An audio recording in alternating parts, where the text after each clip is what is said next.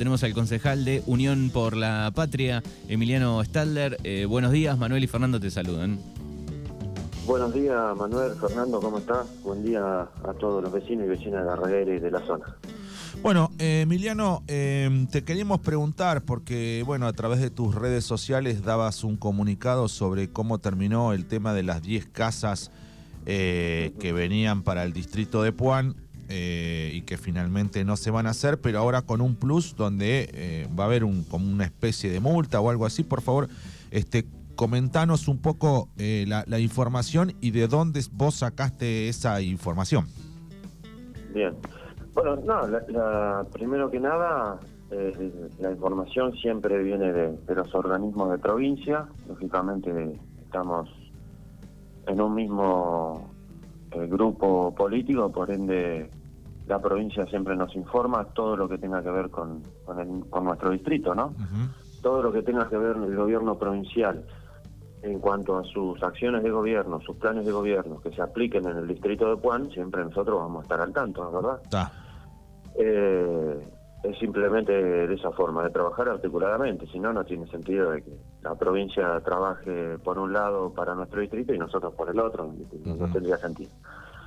Eh, la información llega de esa forma y toda la información llega. Hay informaciones que son agradables, ¿no? Son buenas noticias y otras que son, la verdad, muy tristes, como esta de la pérdida de 10 casas eh, para nuestro distrito. Porque nosotros decimos 10 casas, 10 casas, pero para la persona que, alquila y que no tiene la casa es el sueño de toda la vida, digamos, ¿no? Eh, y con la necesidad que hay en el distrito en cuanto a vivienda, o sea, el distrito de Juan no se puede dar el lujo de perder ni media casa, no 10, ni media casa, porque hay gente que realmente la está pasando muy mal y necesita de esa obra. Y es una obra pública que es de las, de las más hermosas, ¿no? La, de levantar barrios, ¿no? La que aparte eh, fomentan el crecimiento, lógicamente, de, las localidades, eh, hace que la gente se quede en nuestras localidades y así este, crezca, digamos, ¿no? Es algo, o sea, es, es algo fundamental la obra pública de, la, de casas de barrio. Primero eso. Nosotros en marzo eh, del 2000, de este año, digamos, en marzo ya eh, ya nos estaban dando las alertas de que iba, a ocurrir esto. ¿Por qué ya en marzo? Porque durante esto, en marzo de este año, ¿no? Sí. Eh, en marzo ya se encendían las alarmas, ¿por qué? Porque durante todo el año 2022 se labraron al menos cuatro actas de auditoría sobre esta obra. ¿Qué significa? La obra, el convenio, lo firmó el intendente Facundo Castelli, candidato hoy nuevamente, con, este, con, la provincia, digamos, con el Instituto de la Vivienda, ¿no? Con la provincia. Lo firmaron en octubre del 2021. Ajá. Eh, 2021 estamos, ¿eh? octubre del 2021. Bueno, ahí firmaron el convenio, todo era, digamos, buena noticia y felicidad para nuestro distrito. En enero del 2022, o sea, el 2021 terminó, pasaron esos, esos meses, en enero del 2022 ya le habían depositado al municipio, le habían depositado el adelanto financiero para poder este, comenzar con lo que se llama eh, el inicio de obra. El anticipo financiero al que me refiero fue entregado el 4 de enero, para ser más preciso, del 2022. Y eran casi 14 millones de pesos. En enero del 2022, 14 millones de pesos, que lógicamente con esta esta situación inflacionaria que tenemos en el país, que ya estamos rondando los 100, arriba de los 100% al año. Tenés que hacerlo rápido. hablamos de 14, claro, sí, sí, sí, 14 millones en enero del 2022 y ya estamos en julio del 2023, te imaginas que estás en la lona. Pero más allá de eso, esta es una situación, la situación inflacionaria es una situación que ocurre en todo el país y en todos los distritos. En el resto de los distritos se ponen a trabajar inmediatamente. ¿Para qué? Para que no te, para no perder, digamos, valor adquisitivo en ese dinero que vos recibís. Y esto pasa en todas las obras públicas. Eh, se readecúan los convenios, se, digamos, se vuelve a financiar cuando se pierde mucho, mucho el valor, digamos, adquisitivo del dinero de, alguna obra. Eso siempre se recalcula, ¿no? En todos los distritos ocurre. En el caso de las casas, pasaron 14 meses de, desde que la provincia le dio el anticipo financiero al municipio. Y después de 14 meses, recién, digamos, lograron mandar al Consejo Deliberante, eh, en 12 meses, mandaron al Consejo Deliberante un proyecto para poder eh, enviar una licitación, ¿no? Eh, licitación para ver qué, qué empresa construía, digamos. Claro, sí, sí, sí, recién ahí, después, y después, y solamente luego de cuatro, cuatro actas de auditoría, o sea, los organismos de control de la provincia vinieron a auditar o auditaron, eh, digamos, el, auditaban en la manera de buscar respuestas de por qué no se hacía el inicio de obra, como en los otros distritos, como, como en Carué, como en, Adolfo Alcina, digamos, como ocurre en Carué, como ocurre en Villamasa, están haciendo casas, como ocurre en Pihue, en todos, en todos los distritos Kicillof está levantando casas, con obviamente con municipios que son competentes, ¿no? Porque evidentemente acá no. Y la cuestión es que, bueno, llega hoy ya, eh, después de un proceso donde este convenio, no es que el Instituto de Vivienda dice, bueno, eh, rescindimos porque no cumplió, chao. No, no es así. Hay todo un proceso donde hay tres o cuatro organismos de control independientes donde dan, eh, donde se expiden al respecto, donde dan un informe al respecto de cuál es la falta y por qué debería rescindirse. Pasa por cuatro o tres organismos de control. Y esos organismos de control eh, hoy dieron ya la resolución de, de contabilidad general, digamos, de la administración, eh, dieron ya la resolución donde rescinden el contrato específicamente porque el, eh, el convenio, una de las partes no cumplió. Y quien no cumplió, eh, la parte que no cumplió, es la del Ejecutivo Municipal. ¿Cuál es el resultado de esto? Porque ya con todo lo que estoy nombrando es una tristeza enorme. Pero no solamente termina acá esto, sí. sino que ahora tienen que devolver los 14 millones del adelanto financiero que le dieron para iniciar obra que no hicieron sino que también vamos a tener que pagar 28 millones de multa, digamos, de intereses resarcitorios por, no, por, digamos, por, eh, tienen que devolver el dinero con intereses, es muy sencillo. Pasaron más de 14 meses, ahora ya estamos en julio, esto de enero, desde enero del 2022 hasta julio, tenemos un año y medio casi, sí. Eh, todo eso lo vamos a pagar con intereses. Y son 28 de 14 que, que le dieron para el inicio de obra al municipio. Eh, se, se, va a devolver 28, decís? Sí, sí, el doble, o sea, un año y pico después. 14, no, no, no, 14 más 28. Ah, 28 de intereses. 28 millones de intereses. Lo interpreto, sí, todavía no estoy bien. Eh, lo, lo, leí porque es una resolución, es muy técnico, lo leí y me pareció que así figura. Eh, ¿Y, qué? Pero eso es plata de los vecinos, digamos. Eh. Y ahí está la cuestión ahora. Ahora viene otra parte. ¿Por qué? Porque esto ya ocurrió alguna vez.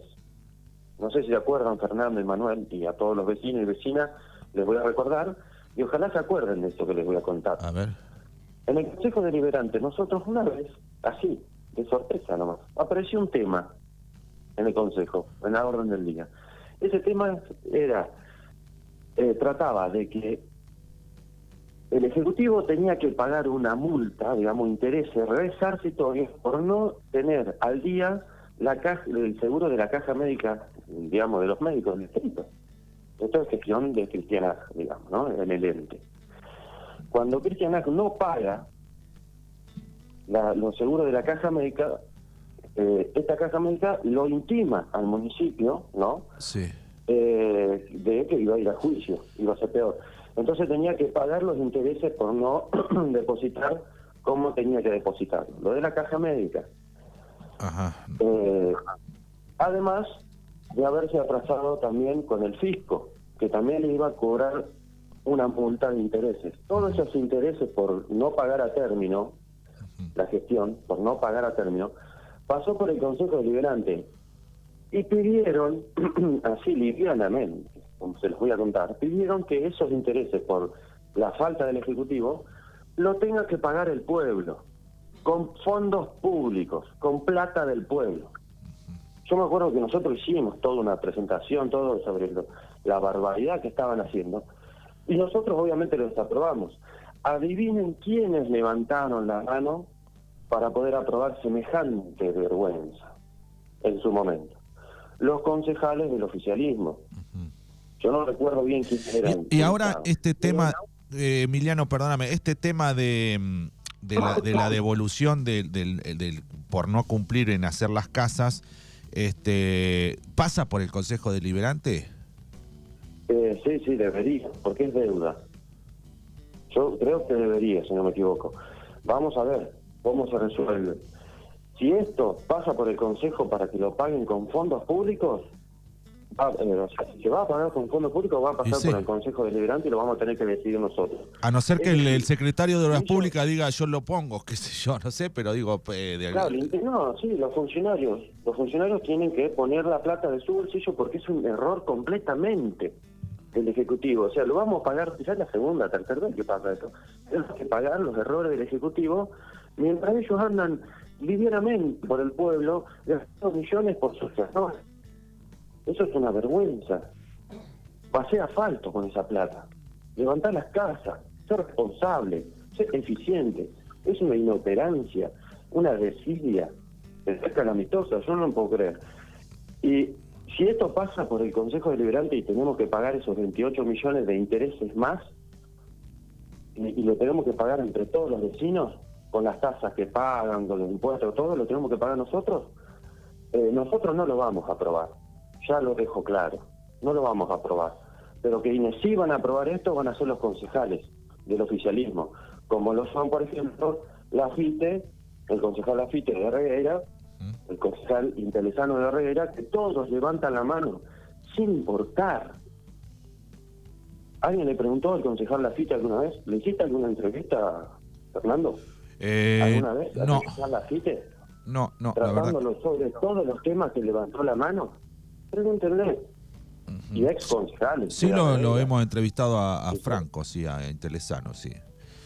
Eh, sí, interesante puede ser, pero tiene eh, invitar a las distintas voces que toman decisiones, o interesanos uno, pero quien toma todo, cada, cada voto en el Consejo Deliberante tiene su valor, no es que pasa todo por interesante y ya está. Sí, lo que... El concejal Lafite también levanta la mano, los concejales de la regla levantan la mano sí, para que, aprobar todas estas barbaridades. Lo que nosotros, claro, nos sabíamos lo del, lo del lío de las casas, que que por ahí pensamos que, bueno, más adelante se iban a poner en marcha, digo, bueno, más en una campaña electoral, pero digo, lo que no me imaginé nunca que se iba a tener que devolver la plata y con intereses por como multa, digamos. Eh, y, que, y que el, el que, el municipio a través de la, de la plata eh, de, los vecinos tenga que pagar una multa, o sea, eso ya no, no sé cómo lo, lo, lo tratan ustedes, después, eso irá al consejo, por eso quería saber cómo, Exactamente, sí, sí, todo lo pago, eh, cuando es deuda tomada, digamos, no es deuda tomada, pero cuando es deuda del patrimonio, digamos, de, de, de, de las cuentas municipales, por decirlo de alguna forma, no hay intereses o deudas estas, siempre pasa por el Consejo. ¿Por qué? Porque lo que intentan hacer, ¿sabes por qué pasa por el Consejo? Porque lo que intentan hacer es usar dinero público para pagar eso. Claro, con el aval de las fuerzas, todo, claro Claro, todo, todo lo que tenga que ver con dinero público o con algo público se decide democráticamente y republicanamente en el Consejo de Libertad. Fue aprobado por mayoría, se claro. Vota. Se vota. Entonces, como el intendente Castelli tiene mayoría desde hace un montón de años, hace lo que quiere en el Consejo. Esa es la realidad. Parece un parece livianito y un, chiste lo que hago, pero hace lo que quiere con el Consejo Deliberante porque tiene la mayoría. Entonces, pasa todo por ahí y además ocurre esto. Eh, en el Consejo Liberante, si nosotros no levantamos la voz, Fernando y Manuel, hay un silencio atroz. Es un Consejo Deliberante oscuro, no se comunica nada, no se sabe lo que ocurre, se toman decisiones y queda ahí, encerrado, no es hermético. Bueno, en este nosotros no somos los que levantamos la voz, queda así eso. Eh, en este caso eran cuatro viviendas en Villa Iris, dos en Bordenave, dos en Sola y dos en 17 de agosto. Así es. Exactamente, así estaban repartidas las casas. Eran 10 casas eh, a construir y bueno, eh, según la resolución, eh, eh, bueno, según lo- el comunicado que vos este, emitiste a través de tus redes sociales, esa plata se va- llegó a un punto en que se va a tener que devolver y devolver con intereses. Y no viene más, o sea, ya se va y no. No, no, este convenio, sí, mira, esto ya, ya está, porque técnicamente se firma un convenio, una de las partes tiene que cumplir, las dos partes digo, tienen que cumplir, si una de las partes no cumple, se cae. Está. Eso es técnico, no, no es que vos decís, che, haceme un favor, Kicillof, y no, eh, sí, nos retrasamos, pero lo podemos acomodar, Sí, yo, claro. no, no es así, no funciona así. Está. Se puede llegar a hacer, si Kicillof o el gobierno, Sí. hoy, provincial o nacional tal vez, si Kicillof o el gobierno nacional eh, quiere levantar más casas acá, de, de- va a ser un convenio nuevo. ¿Entiendes? Sí, Va a ser sí, un convenio nuevo y le va a decir, mira, Facundo, por favor, cumplí. No, claro, esto es es- para la gente. Esto es como lo- los procrear que te daban y después te inspeccionaban hasta dónde iba la obra y te seguían dando el- eh, la plata para que vos sigas y después venía un arquitecto y te decía, certificaba que vos habías hecho lo que declaraste y así iban desembolsando la plata, más o menos así. Exactamente. Sí, sí, como toda la obra pública, digamos. Hay más controles hoy, creo, pero eh, sí, sí, sí. Es más, yo, eh, para que la gente vea de que esto, porque muchas veces uno se encierra en su propia localidad o en su propio distrito y a veces parece que estamos en una burbuja y no ven que la realidad también pasa en otros distritos al, al lado. Entonces yo publiqué también las otras eh, situaciones que ocurrieron en, en la- los otros distritos. Y van a este año van a inaugurar, van a entregar un montón de casas en todos los lugares y nosotros vamos a estar en esta situación. ¿Se entiende? No es algo que, que el concejal Stadler, como es oposición, eh, hace leña del árbol caído o, o quiere aprovechar para... No, no, no señor. Nuestro deber de concejal es informar a la gente lo que ocurre con la plata pública. Y esto es plata pública, esta es plata de todos. En vez de gastarla en intereses, porque quedarse de brazo cruzado un año y, y dos meses sin hacer nada, podrían haberla gastado en otra cosa. No sé, la podrían haber puesto en el hospital de Regueira, la podrían haber puesto en los pozos, en el bacheo de Regueira. ¿Cuántas necesidades tiene de Regueira? Ujú. Oh, No, y, y sobre todo a a necesidades habitacionales hay un... Sí, y también relacionado a eso te quería preguntar si ustedes están interiorizados en el tema. Digo, después hay otro dinero que la provincia envió, pero digo, no sé si lo administra el municipio o no, que tiene que ver con casas para policía. Digo, ¿eso eh, tenés idea?